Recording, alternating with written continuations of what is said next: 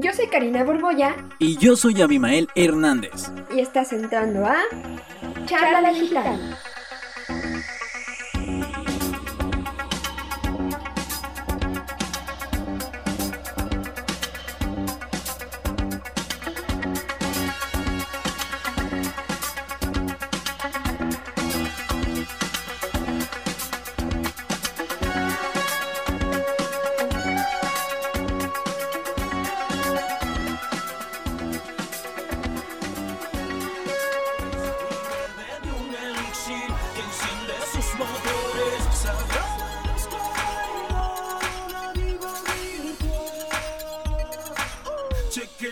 Hola, ¿qué tal? Muy buenos días, tardes, noches. Hoy nos encontramos en un capítulo más de Charla Digital. Hola, Avi. Fíjate que el tema de hoy es muy interesante.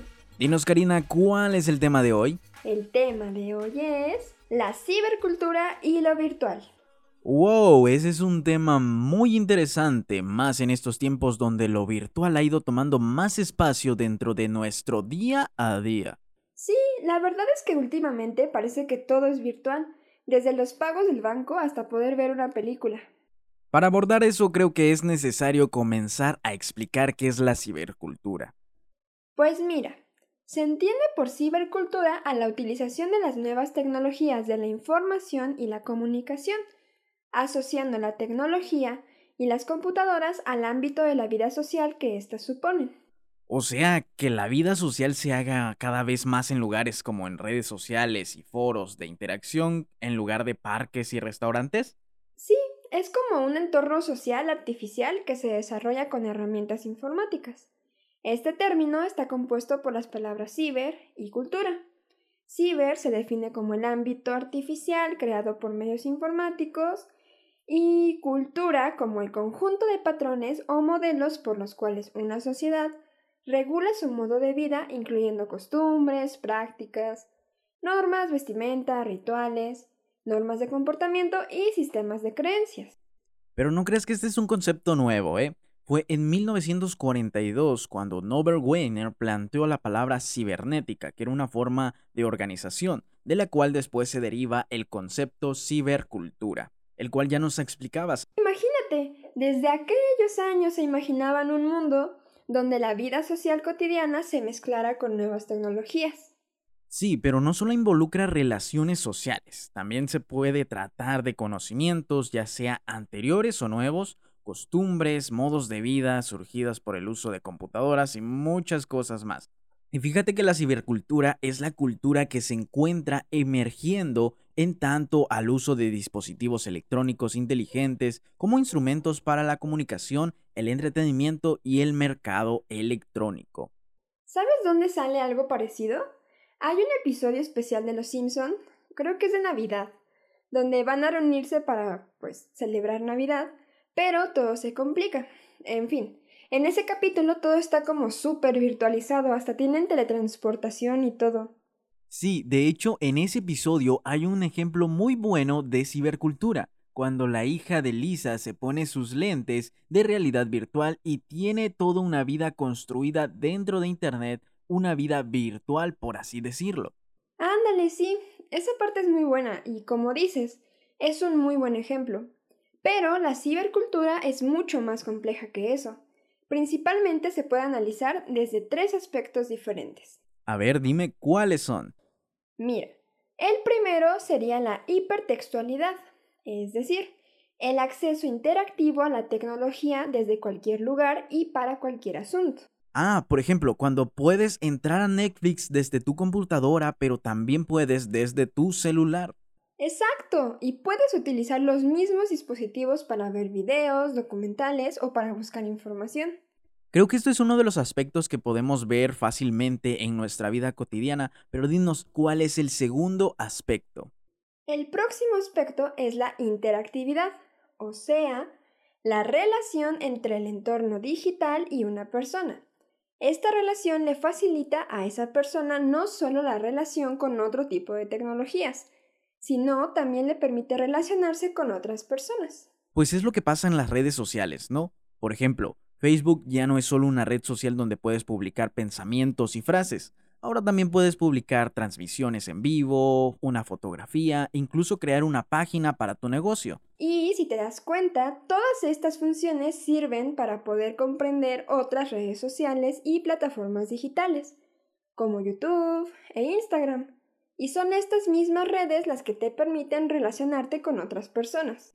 También es muy interesante que dentro de nuestros espacios virtuales puedes hasta encontrar pareja, como en Tinder o Facebook parejas. Cosas que antes requerían que te relacionaras cara a cara con otras personas, ahora solo requieren que le mandes un mensaje a alguien que viste en línea y que te apareció pues agradable o guapo bonito. Sí, es una de las muchas cosas que nos ha simplificado, por así decirlo. Pero bueno, el último aspecto es la conectividad, la cual es posible gracias a la red o a Internet. Creo que se relaciona con el punto anterior, ¿no? Es gracias al Internet que se pueden desarrollar nuevos entornos virtuales. Además, es habitual que las personas puedan colaborar entre sí para modificar o actualizar los aspectos de la cibercultura. Después de todo, son ellos los que la conforman. Pero me parece que nos estamos saltando algo importante. ¿Sabes qué es lo virtual? Bueno, creo que se refiere a todo lo relacionado con la tecnología como el Internet, redes sociales y cosas así. Sí, es parecido. Lo virtual es algo que es muy probable que se alcance, pero que por ahora solo existe de forma aparente y no es real. Ya veo, es como una mejora que actualizará algo existente, ¿no? O sea, es igual a lo que ya existe, solo que le hace falta existir. Ah, te pusiste muy filosófico ahí. es que sí, si lo ves desde ese punto de vista se vuelve todavía más interesante. Por ejemplo, cuando las escuelas se vieron obligadas a virtualizarse, su identidad cambió por completo. ¿Cómo? Sí, al tener que transformarse de manera presencial a escuela en línea, toda la dinámica cambió de forma brusca. En lugar de asistir a salones físicos, los alumnos y maestros solo asisten a conferencias en línea. Pareciera que la escuela no está allí, pero en realidad sigue ahí vigente. Ah, ya, ya entendí. Creo que eso también aplica en muchos otros ámbitos, ¿sabes? Por favor, dinos cuáles. Pues varios movimientos sociales han tenido que hacerse virtuales, creando comunidades virtuales como el feminismo y el movimiento Black Lives Matter. También es gracias a Internet que dichos movimientos y dichas comunidades han tenido un gran alcance y se han hecho cada vez más grandes y populares. Así es, precisamente todo esto de la virtualidad nos beneficia en muchos ámbitos, pero creo que también nos afecta en algunos de ellos. ¿En qué crees que nos afecta? Mira, por ejemplo, ahora es común encontrar muchos portales de información en Internet. Ajá, pero esto hace más fácil que la información llegue a las personas, ¿no crees? Ah, claro que sí, pero también es más probable que con tantas fuentes diferentes, todas diciendo cosas totalmente diferentes y en algunas ocasiones opuestas, la gente se confunda y se cree un entorno de desastre. Si lo ves desde ese punto de vista, pareciera que algo que estaba diseñado para hacernos la vida más fácil, nos la va a complicar. En ciertos aspectos sí. Ahora es más difícil saber cuáles fuentes de información son confiables. E incluso hay muchas veces donde llegamos a confundir lo virtual con lo real. ¿Cómo? Mira, por ejemplo, ahora incluso hay influencers digitales. ¿Que no ya eran digitales? Sí, bueno, de por sí su, su trabajo ya era digital, pero... Ah, como en lo que decíamos de la escuela digital, ¿no? En este caso, el trabajo de influencer es un trabajo que aparentemente no está ahí, pero que en realidad está ahí. Exacto, exacto. Ahora imagínate un trabajo que ya era virtual, se ha vuelto todavía más virtual aún. ¿Cómo? No sé si lo sabías, pero últimamente se ha puesto más de moda los influencers robots. No manches, ¿cómo funciona eso? Pues son personajes de GSI, es decir, generados por computadora e inteligencia artificial, son tan funcionales y eficientes que han trabajado para marcas muy famosas como Prada y Calvin Klein. Ah, sí, creo que vi algo parecido en la mañana. Hay una de ellas que es mexicana y es muy famosa, ¿no? Pues de hecho hay varias, pero sí, la mexicana se llama Miquela Sousa, tiene 19 años y más de 3 millones de seguidores. Y fue creada por Trevor McFreders y Sarah DeQ. Oye, pero qué miedo. Imagínate que llegue un punto donde no sepamos si las personas que estamos viendo en redes sociales son reales o no. Y así como ese perfil cada vez hay muchos más. Los más famosos son Ima con 351 mil seguidores, Bermuda con 284 mil seguidores, Blanco con 147 mil seguidores, Shudu con 218 mil seguidores y Miquela. Es que todo esto de la realidad virtual siento que nos está alcanzando cada vez más rápido, y esta realidad se ve reflejada en series como Love, Death and Robots y Black Mirror. De hecho, no sé si has visto, hay un capítulo de Black Mirror donde las personas pueden ponerle calificación a la gente con la que interactúan y dependiendo de esa calificación se les da acceso a diferentes cosas. Por ejemplo, hay cafeterías o salones de fiestas donde solo te dejan entrar con una cierta calificación alta. Sí, ese capítulo era muy interesante porque aunque a la gente no le agradara lo que estuvieran haciendo o la persona con la que estaban hablando, tenían que fingir que sí para no recibir una mala calificación. Pero ahora que lo mencionas, en la última temporada de Love, Death and Robots hay un capítulo sobre inteligencia artificial como muy desarrollada. Ah, sí, sí, sí. El capítulo donde la aspiradora entra en modo ataque. Bueno, creo que ese es un buen ejemplo de lo que mencionamos, de cómo la tecnología cada vez está más presente dentro de nuestro día a día. Y es que creo que ahora hay aplicaciones para todo. O sea, hay personas que ya ni siquiera tienen la necesidad de cocinar porque es muy fácil poder pedir a domicilio. Tan solo en México, más de 18 millones de personas piden comida para llevar en los restaurantes. Y de ahí, creo que poquito más de la mitad lo hacen a través de aplicaciones como Rappi o Uber Eats. Pues es como lo dices. Actualmente existen aplicaciones para mejorar todo. Igual da un poco de miedo, ¿no? A ver, dime por qué. Imagínate que terminemos como los humanos de Wally, que se acostumbraron tanto a que los robots hicieran todo por ellos que al final no podían ni caminar. Mira, es algo que se preveía desde antes que la tecnología alcanzara el nivel que tiene ahora, como los influencers digitales y eso. En muchas películas ya se veía venir que la virtualidad evolucionaría hasta este punto. Sí, pero como que reflejaban miedo a esta evolución, como en Terminator o Matrix. Hasta en la película de Metrópolis se veía que le tenían cierta fobia que los robots y la tecnología en general se rebelaran contra nosotros. Pero creo que ahí también importa el cómo la gente percibe la virtualidad y todo eso de la cibercultura, todo lo relacionado. Además, si no saben utilizarlo, podrían hacer que otras personas hagan un mal uso sobre ellas y que después ya sean muchísimas las personas que no saben cómo utilizar las nuevas tecnologías o bien que le den un uso inadecuado. Eso es más cuestión de la desinformación, ¿no crees? Al no estar bien informados sobre cómo funcionan las nuevas tecnologías y cómo las personas pueden usarlas, pues no les da el interés por aplicarlas en su diario vivir. También creo que es cuestión de que no solo se enfoquen en los aspectos negativos de la virtualidad, sino que noten los muchos aspectos positivos que trae a nuestra vida. Sí, por ejemplo, ahora es más fácil ponerte en contacto con gente que no has visto en mucho tiempo o que se encuentra muy lejos. Con plataformas como Zoom, Google Meet, es mucho más fácil crear una cultura ahora virtual. Además, las plataformas de videollamadas como las que mencionaste son muy versátiles. Pueden ser usadas para clases en línea, pero también para conferencias de trabajo, pláticas sobre libros, para ver una película con amigos y muchísimas cosas más. Exacto, pareciera que no tienen una función fija porque sirven para muchas cosas al mismo tiempo. Eso, a mi parecer, es una consecuencia de la digitalización de los espacios físicos, lo que mencionamos hace rato. Ah, sí, dime cómo. Pues sí, haz de cuenta. Si Zoom fuera un edificio, sería un edificio de oficinas o una escuela, pero muy difícilmente podría ser ambas al mismo tiempo.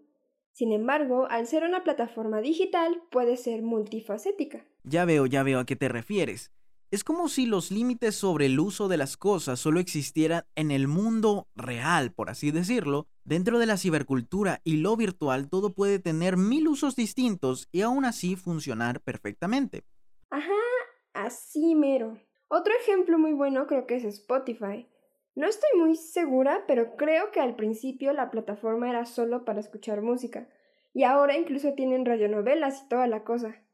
Y así con casi todas las plataformas. Instagram, por ejemplo, antes solo era para fotos. Ahora puedes hacer encuestas en vivos y otro tipo de cosas.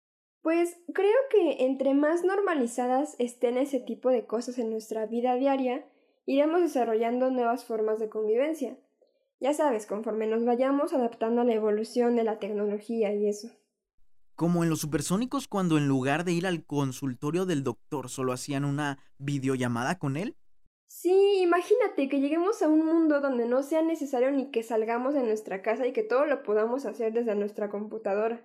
Y no solo para el doctor, me parece que cada vez se ponen más de moda los conciertos en línea. Eso también debido a la pandemia. Yo creo que es porque son más cómodos, ¿sabes? A ver, ¿cómo eso sí me interesa? Sí, por ejemplo, el Super Bowl que acaba de pasar. Es más fácil para los fanáticos comprar un solo boleto y reunirse con sus amigos a ver el show que tener que comprar boletos para todos.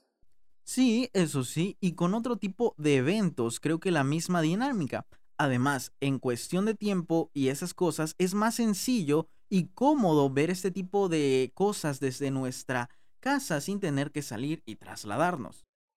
Aunque sea más cómodo, creo que al hacerlo todo virtual nos estamos perdiendo de la experiencia de las cosas. Claro, no es lo mismo ver una película en pijama en tu casa que ir al cine, escoger la película, comprar palomitas y hacer todo este ritual. Aunque si te soy sincera, verlo en mi casa en pijama suena más atractivo. Lo sé, pero hey, te pierdes de toda la experiencia.